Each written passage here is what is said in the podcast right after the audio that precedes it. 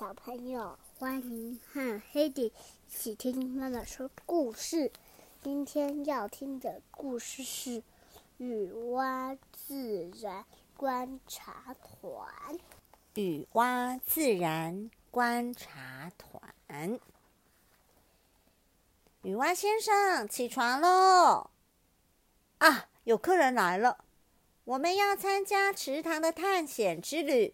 好啊，欢迎欢迎！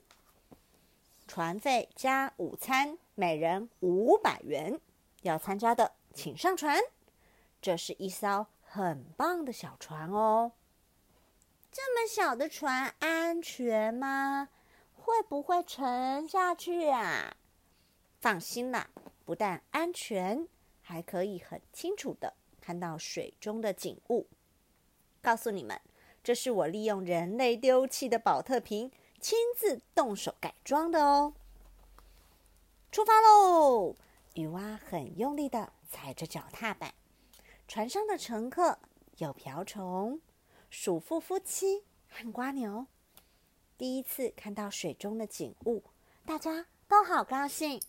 不管是水里游的鱼，或者是水边爬着的虫，都很好奇的看着它们。看小船，那这是什么？背上背了好多白白的东西，在游水的那一只，那是父子虫爸爸。白色的东西是虫卵，它背在背上，孵育它的小孩哦。过了没多久，大家就看到父子虫爸爸用力抓着水草，这时候他背上的虫卵自动的掀开盖子。一只只小小的父子虫就跳了出来，然后自己游水去了。啊，那只虫虫怎么啦？它怎么肚子朝上在游水？它叫做松藻虫，它这样游最容易吃到浮在水面上面的食物啊。这里面还有一种会让你感到惊讶的小虫哦，它叫做。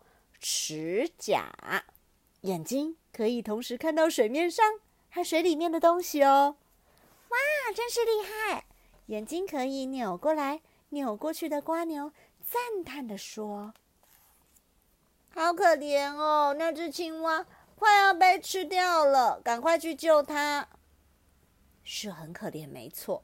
可是我们没有办法救它，因为攻击它的是松藻虫。龙虱、水蛭和红娘华，这些虫子没有肉吃就活不下去了。我们一路旅游下来，看到很多稀奇古怪的事呢。借这个机会，我要请大家看清楚：松藻虫、红娘华，就跟春象一样，靠吸取动物的体液才能活下来。大家仔细看看。它们都是把嘴巴刺进青蛙的身体内去吸吮哦。大家都睁大了眼睛，很认真的看。水中世界真热闹，有奇妙的事发生，有可怕的事发生，也有快乐的事发生。你看，玉鱼把卵下在贝类里了。哇，绿胸燕婷的稚虫捕捉到食物了。嘿，我要吃小虫的时候，也是伸长舌头去抓的哦。大家已经参观过很多惊奇的场景，现在是午餐时间，大家准备吃饭喽。雨蛙帮我们准备了什么便当呢？好期待哦！啊，这是用蚊子的卵所料理的汤。鼠妇的便当是栗树的枯叶。瓢虫的便当是小小的蚜虫，瓜牛的便当是高丽菜叶子，大家都觉得好棒，好好吃哦。接下来，小船开到很像树林的地方，这里长着很高的香蒲和灯芯草。各位，这是世界上最小的蜻蜓住的地方，这种蜻蜓叫做小红蜻蜓。红蜻蜓，雨蛙轻声的解说。就是怕吵到它们啦。这时刚好有三只小红蜻蜓飞了过来。哈，蜻蜓也有像我们这样小小只的啊！鼠妇感到很不可思议。飞得自在又快乐的小红蜻蜓突然藏进草丛里。各位，快快躲进船舱里！女娲大声喊：“噗，噗，噗！”用力拍着大翅膀飞来的是绿胸燕蜓。它是体型很大的蜻蜓，专门捕捉飞翔中的小虫来吃。救命啊！池塘下面传来尖锐的叫声。雨花先生，这是怎么回事啊？蜗牛好奇的问。大家往水中看了又看，啊，在池塘底下有一个用铁丝和绳索编织的陷阱，被关在里面的鲶鱼、鲫鱼、泥鳅、蝾螈和龙狮在哭喊求救，快想办法救救他们！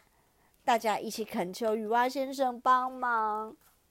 好吧，让我来。雨蛙跳进池塘，去找青蛙老大商量商量，因为池塘里的所有事情。青蛙老大都很清楚，只有鲤鱼才有办法破坏那个陷阱，但是要找鲤鱼帮忙很危险哦，说不定连我都会被它吃掉。不过，既然你来找我，这个忙我一定帮，我去试试看。听完青蛙老大求他帮忙的事情之后，鲤鱼说话了。陷阱里面有那么多美味可口的东西呀！哈哈哈哈哈！要吃你，不如只吃它们。好，我马上去破坏陷阱，把它们通通吃掉。啪哩啪哩啪哩，鲤鱼很快的咬断了陷阱的绳索。当它张大嘴巴准备吃掉从陷阱里游出来的鲫鱼时，听到。嚓噗嚓噗嚓的声音，啊！有人要把陷阱拉上去了。一下子，鲶鱼、鲫鱼、蝾螈和鲤鱼都不知道躲到哪儿去了。小船也安全的躲在叶子下面。这次的探险旅行就快结束了。小船平稳的向码头开过去。美丽的夕阳把池塘照得一片金黄色。突然间。一只蓝色的鸟儿像箭似的飞过来，啊，是漂亮的什么？菜鸟！菜鸟快速的冲入水中，叼了一条鱼，再快速的飞上来。小船边溅起了大大的水花。大家同心协力，把小船内的水舀到船外去。小船终于平平安安的开回码头了。虽然有惊险，却是一次很棒的探险旅行啊！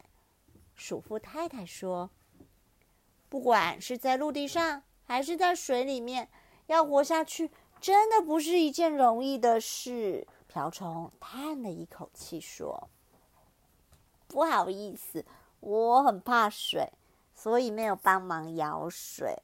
今天很高兴能亲眼看到这么多新奇又有趣的事。”蜗牛说：“大家喜欢，我就放心了。欢迎各位下次再来参加快乐的探险旅行。哇，好期待哦！故事就说到这了，拜拜。就是拜拜。